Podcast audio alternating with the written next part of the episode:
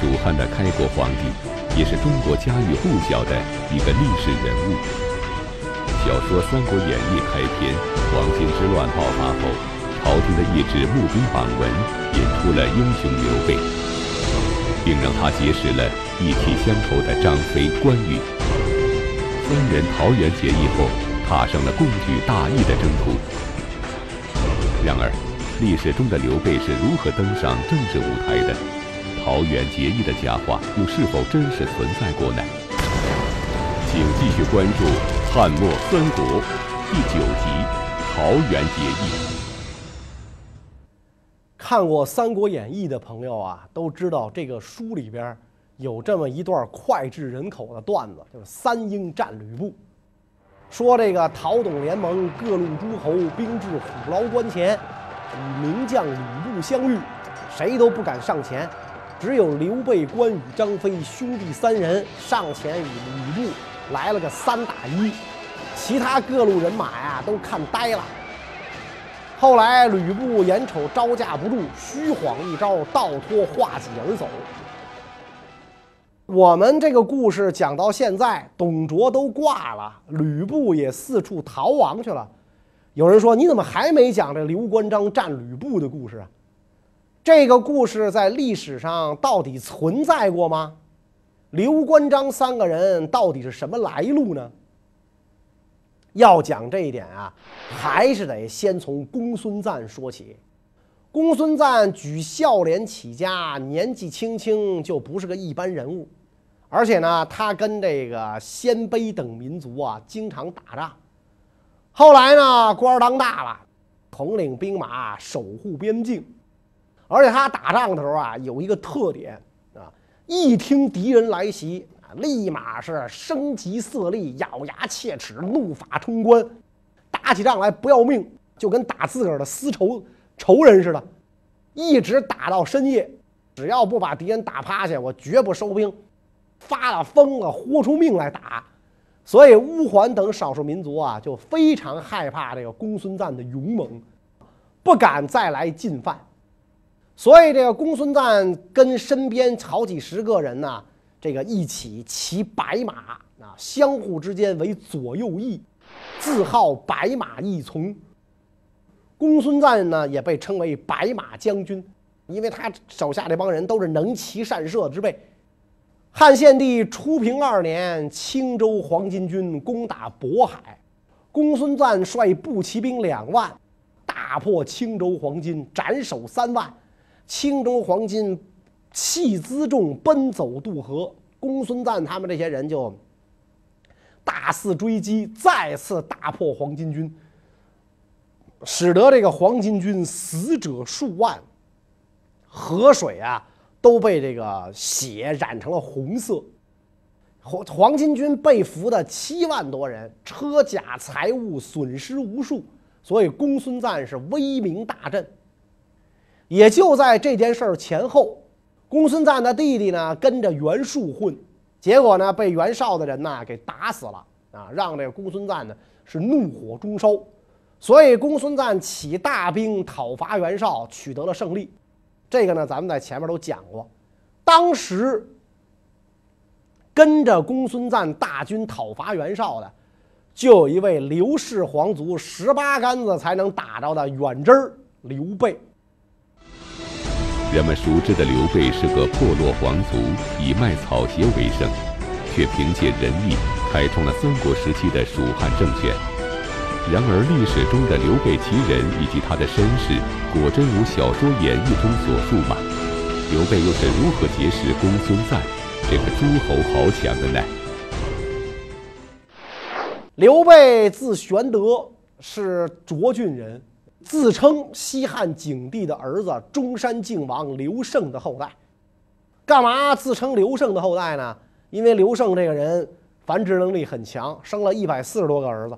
是吧？太高产了，所以你冒充他的后代，没有人能查得清楚。据说这个他的直系祖先是刘胜的儿子刘桢，被封在涿县做侯，因为呢献给朝廷供祭祀之用的贡金成色不足，失去了爵位。咱们讲过这个事儿啊，汉武帝骤金夺爵，啊，把这帮人爵位都夺了，就回了老家，所以呢，以后家道就比较中落了。刘备的爷爷和老爹呢，都是地方上的小官吏，他爹死的比较早，所以刘备很小呢就变成了孤儿，靠着希望工程啊上完了小学，只能跟母亲一起卖草鞋、织草席谋生。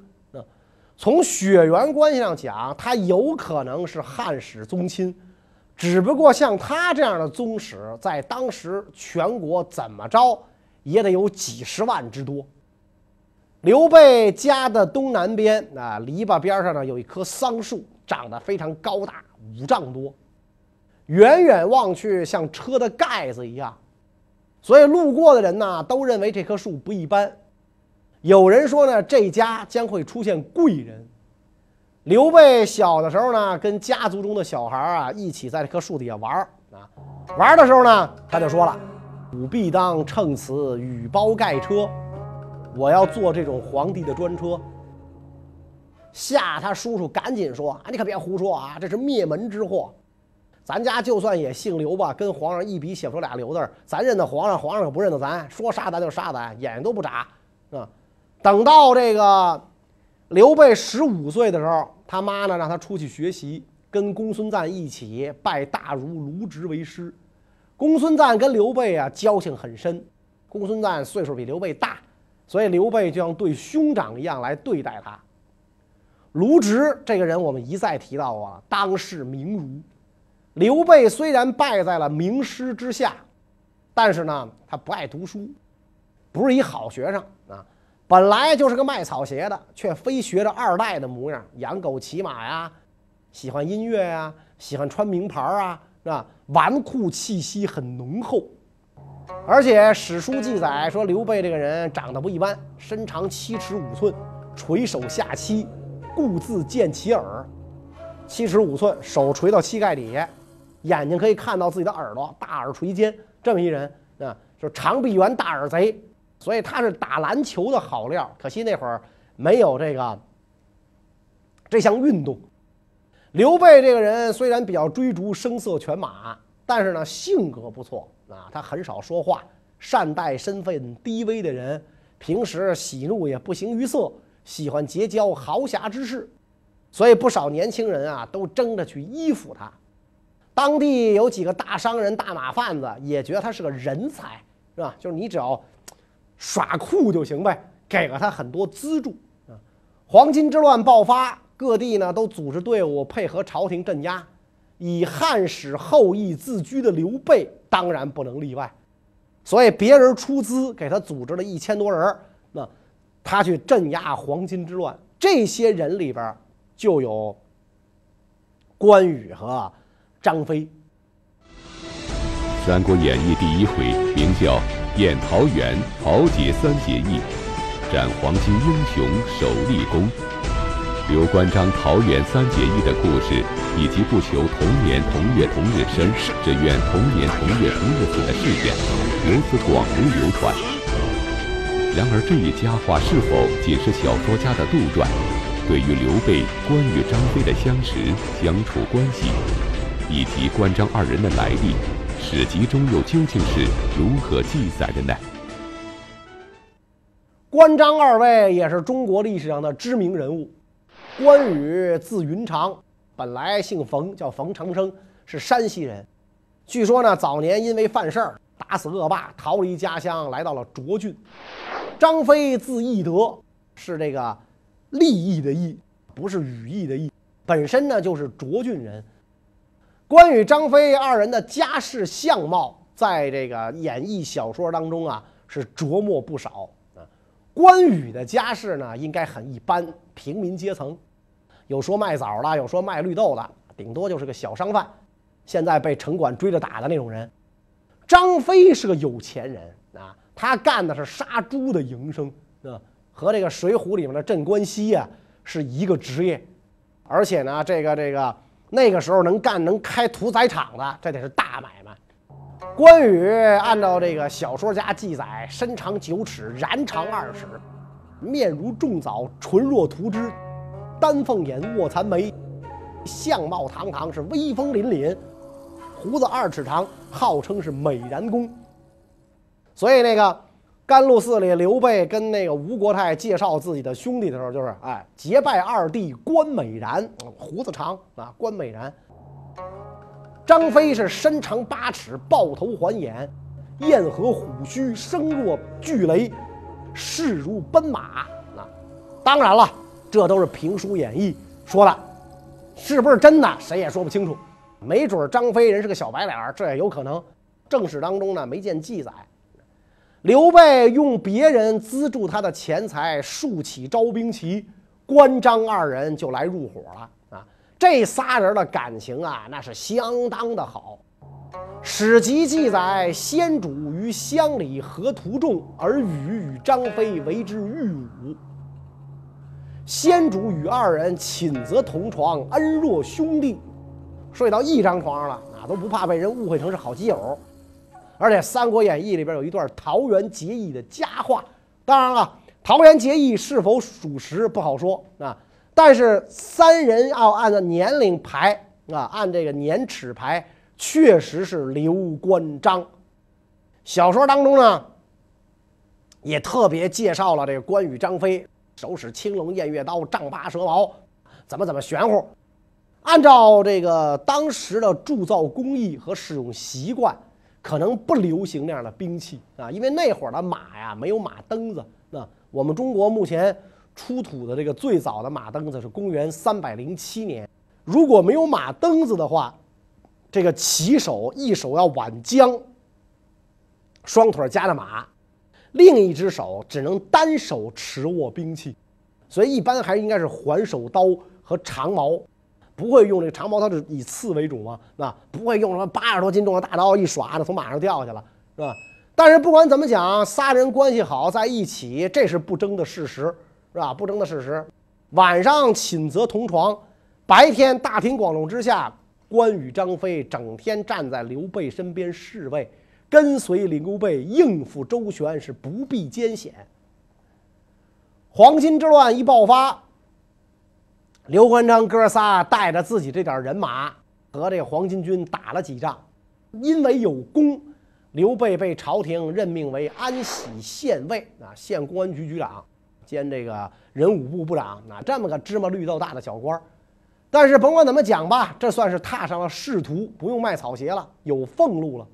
可惜好景不长，朝廷也够不地道的，卸磨杀驴。黄巾之乱一被平息，诏旨来了，说凡是那些因为军功而成为官吏的人，要选经太略。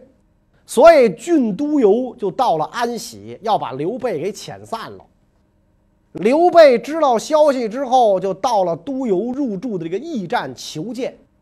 都邮称疾不肯见刘备。刘备一看就火了，就把这都都邮啊给绑起来，抽了二百鞭子，然后跟关羽、张飞弃关而逃。所以鞭打督邮呢，其实是刘备干的，不是张飞干的。再后来，大将军何进派人募兵，刘备加入了，打了胜仗，立了战功，当上了县城。后来呢，到高唐县做上了县令。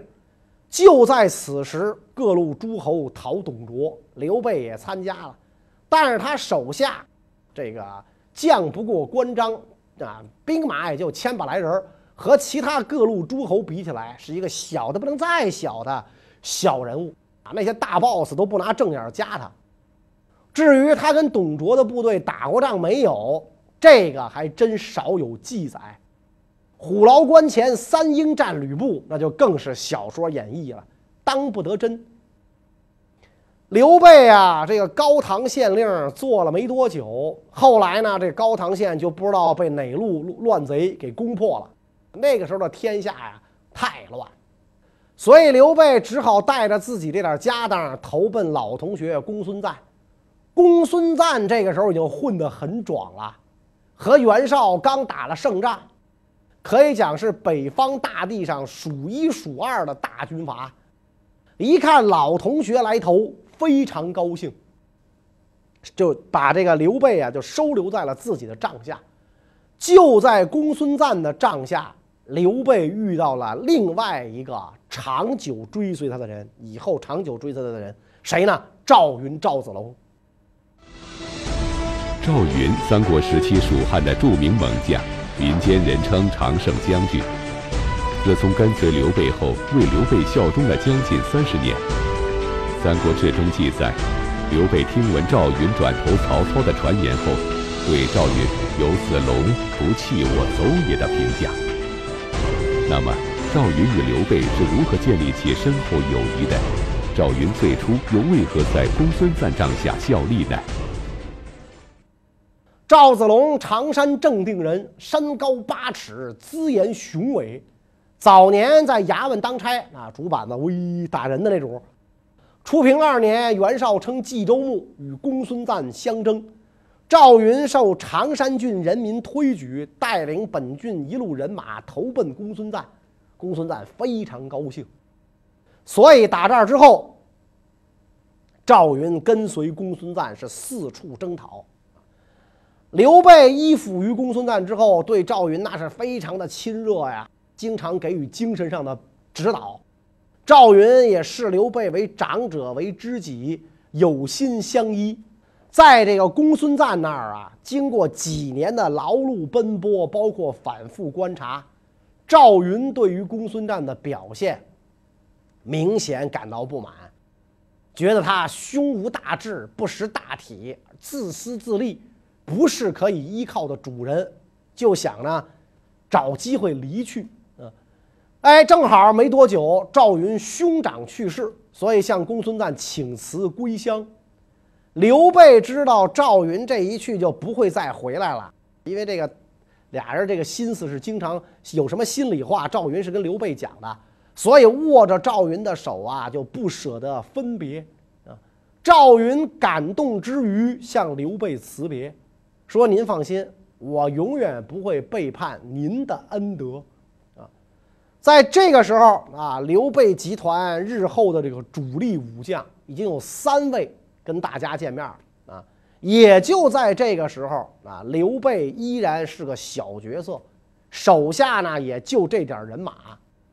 当时李傕郭汜挟天子以令诸侯，而各地诸侯呢又不听命。”阴阳和硕双雄争霸的依然是袁绍和公孙瓒。初平三年，袁绍和公孙瓒呢又展开了激战，两军会战于界桥以南。公孙瓒部下三万人马锐不可挡，啊，他的这个精锐部队白马一从也参战了。啊，面对强敌，袁绍命令大将曲义率精兵八百为先锋。并且呢，在左右各布置一千张强弩。曲义长期在凉州和羌人打仗，手下部队是骁勇善战。公孙瓒轻视曲义兵少，就让这个骑兵冲阵，想一下子把这八百人给灭了。没想到曲义的士兵啊，镇静的俯卧于盾牌之下，待敌骑冲到只有几十步远的地方。跳跃而起，砍杀过去。与此同时，是吧？援军千张强弩齐发，向敌骑分击去。公孙瓒的军队遭到意想不到的打击，等于掉到人家的这个胡同里边了。全军陷入一片混战，步骑兵争相逃命。曲义一直追到公孙瓒的驻营地。袁绍命令部队追击敌人。自己缓缓而进，随身只带着强弩数十张，持戟卫士一百多人。结果走到离界桥十多里的地方，听说前方已经获胜，啊，下马谢鞍，稍事休息，人也得歇歇，马也得歇歇。没成想，公孙瓒部逃散的骑兵两千多人突然出现，重重围住袁绍，是箭如雨下。袁绍部下田丰拉着袁绍，要他退到一堵矮墙后边。袁绍这个时候很有英雄气概啊，把头盔往地上啪一扔，说：“大丈夫宁可冲上前战死，躲在墙后难道就能活命吗？”这么一来，手下受到了鼓舞。那袁绍指挥强弩手应战，杀伤了不少敌人的骑兵。而公孙瓒的骑兵呢，也不知道这一伙人里边有袁绍啊！一看沙子多、点子硬、风紧，扯呼就跑了。解桥之战后，公孙瓒数次进攻袁绍，但都以失败告终。于是公孙瓒退回幽州，不敢再与袁绍接战。然而，回到幽州的公孙瓒，却又与幽州牧刘虞闹起来了。究竟这二人之间发生了什么事？刘虞又是个怎样的人呢？从名义上讲，老好人刘虞啊，算是公孙瓒的上司。当初袁绍想立刘虞做皇帝，刘虞坚决不同意。从这一点上看，他上知君臣大义。这老哥是一个和平主义者，他反对一切战争，不愿意打仗。因为公孙瓒数次跟袁绍作战，刘虞呢禁止无效，刘虞就想劝他你别打了，但是公孙瓒不听，所以就减少了对公孙瓒的粮草供应。公孙瓒一看粮草供应减少，勃然大怒。不断违背刘虞的命令，又经常侵略百姓。公孙瓒自己在蓟城的东南修筑了一座小城，率军在里边居住，不和刘虞在一个城里待了。我不跟你待着了，是吧？我不在幽州城里待。刘虞几次请他商量事儿，他都称病不肯前往。刘虞担心公孙瓒迟早会叛乱，就率领部下十万大军讨伐公孙瓒。当时公孙瓒的部下都在外边，公孙瓒仓促之间掘开城池，打算逃走。但是呢，刘虞的部队呀没怎么打过仗，乌合之众，缺乏训练。刘虞又非常爱惜百姓，下令不要纵火啊，不要烧百姓的房子，不要伤害其他人，只杀公孙瓒一人。所以呢，围城的军队战斗力不强，没能攻克这座小城。你不放火，公孙瓒放火。公孙瓒立那个呢？挑选了几百名勇士，乘风纵火，直冲突围。刘虞的军队一下子就溃散了啊！刘虞本人连带家属都被公孙瓒捉回了蓟城。看来这和平主义在那个时候啊，真的是吃不开。刘虞被俘了之后，公孙瓒仍然让他签署州府的文书。正在此时，朝廷派使者宣布献帝的诏书，结果公孙瓒呢趁机诬告刘虞先前曾与袁绍等人通谋要当皇帝，胁迫朝廷来使，在蓟城的闹事处死了刘虞和妻子儿女。很多这个士大夫知道刘虞死的冤枉啊，聚在刘虞周围，对着公孙瓒是破口大骂。公孙瓒心狠手辣，把这帮人跟刘虞一起杀掉，然后把刘虞的头颅送往京城长安。公孙瓒杀了刘虞之后，占有了全部幽州，更加趾高气扬，仰仗自己的才干武力，不体恤百姓，只记别人的过失，看人只看缺点，连瞪他一眼的小事儿他都要报复啊！公孙瓒宠信的呢，都是商贩一类的那种庸人。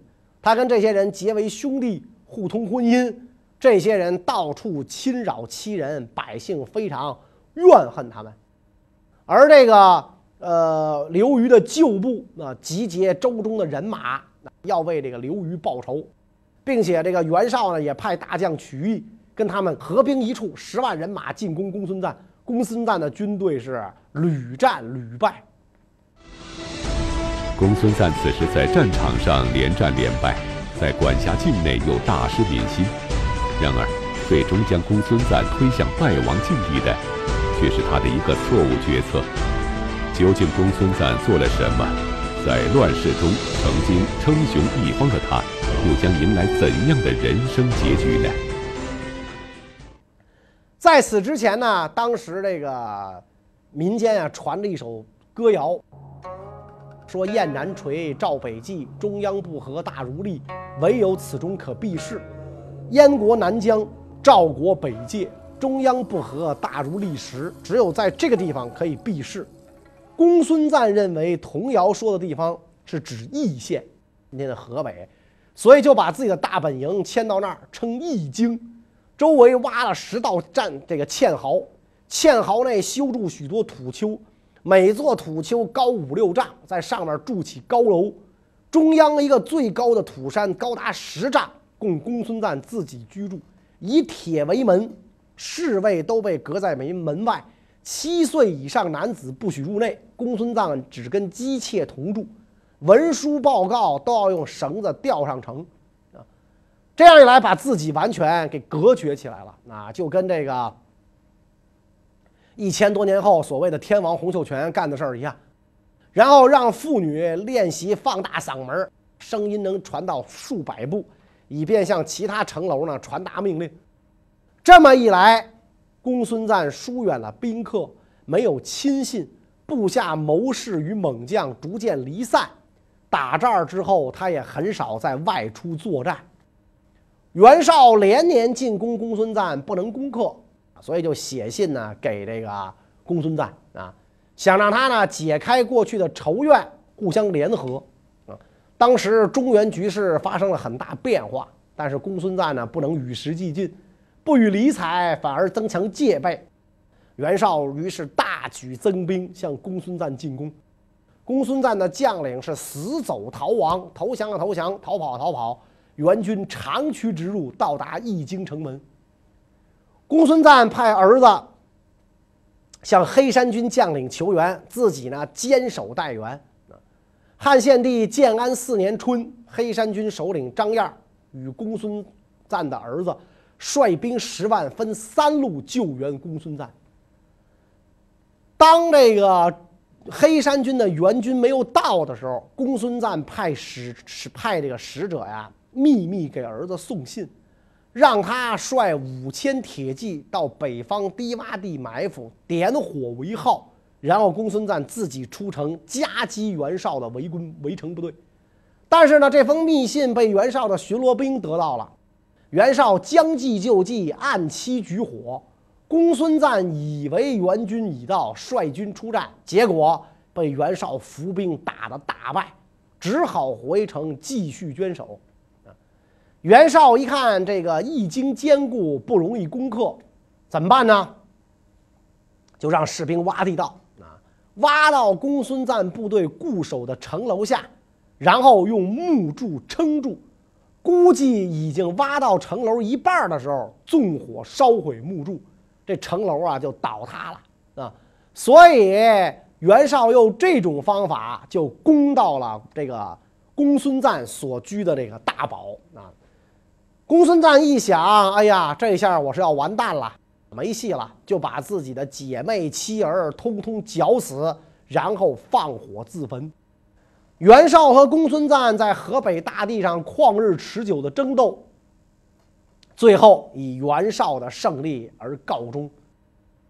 现在袁绍独占河北四州，幽寂轻兵，实力大增，可以算得上是当时东汉帝国属实力最强大的军阀了。但是呢，就在他和公孙瓒争霸的这将近十年的时间里面。其他各路诸侯，人家也没闲着呀。那么别的诸侯都干了哪些大事儿呢？下一讲再讲，谢谢大家。